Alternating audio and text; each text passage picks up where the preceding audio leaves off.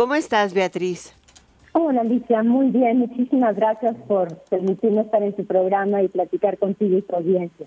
Ay, es interesante, fíjate que aquí en alguna plática que teníamos, eh, pues varios de los conductores, nos llamaba la atención el hecho de que en anteriores marchas, desde tiempo muy atrás, se venía eh, haciendo el llamado a la organización. En esta ocasión vemos que casi fue al momento final de la realización de la marcha. Em, piensan que tendrían o que van a tener eh, suficiente aforo? Alicia, eh, no es así. O sea, la marcha la empezamos a organizar desde hace ya un par de meses y, y, pues estamos muy eh, muy positivos en que será una marcha de gran éxito. tenemos ya anotadas con, y avisados de que se han organizado 117 ciudades ya, eh, ciudadanos de esas ciudades para también manifestarse, además de la Ciudad de México, son 100 ciudades en, el interior del país y 17 en el exterior, son en seis países, Estados Unidos, Canadá, España, Francia, Inglaterra y Portugal. Y además de eh, eh, el esfuerzo que ha hecho Unidos que está conformado por seis organizaciones, una de ellas, como me presentaste, una en México, pues se han sumado ya 257 organizaciones de la sociedad civil también para esta expresión que, pues, eh, que, que significa mucho para los ciudadanos, por lo que está en juego. Ahora, es importante porque ustedes están recomendando que las personas vayan de rosa, es marea rosa, ¿no? Es un poquito esta continuidad en que salieron a, o que salió la marcha en defensa del INE, que fue la primera gran marcha ciudadana, y mm, eh, también están empezando a hacer lo mismo. y eh, ¿Por qué no nos platicas cómo están recomendando ir a la marcha por, ustedes dicen es marcha por nuestra democracia? Cuéntanos.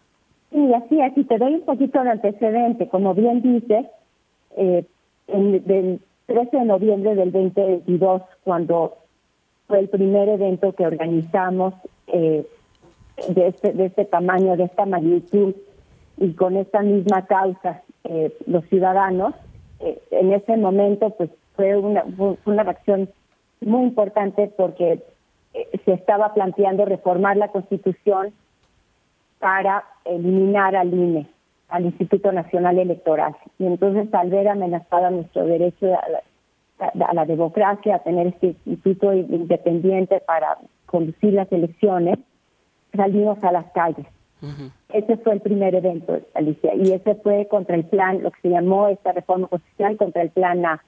Como eso no, afortunadamente no fue aprobado por el Congreso, no tenía la mayoría el partido en el poder para lograr esa reforma, eh, lo que hicieron fueron pasar reformas legislativas para tratar de descuartizar al INE.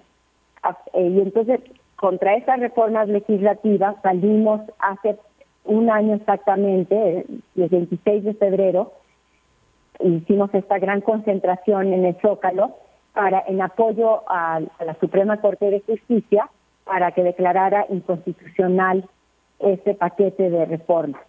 Mm. Y eso, esa fue la cosa.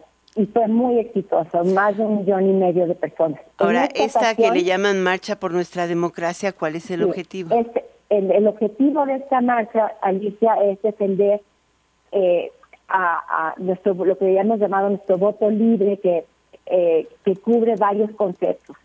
Es, es el que deje de intervenir el gobierno en las elecciones, con recursos, apoyos y propaganda a sus candidatos, que no se utilicen en este proceso electoral que empieza muy pronto los programas sociales con fines electorales y que se engañe que desaparecerán de no ganar el partido en el poder como se está comunicando, ya que pues estos programas están previstos en el artículo 4 de la Constitución, es falso lo que se está diciendo, que se respete la autonomía del INE y del Tribunal Electoral, las cuales se han visto mermadas en últimas fechas, que se combata y se castigue la intervención del narco en las elecciones, es decir, que no se convierta esto en una narcoelección, como vimos que sucedió en varios estados de la República en el 2021, en las elecciones del 2021, y que los medios del gobierno eh, actúen con imparcialidad y equidad. Es decir, todo esto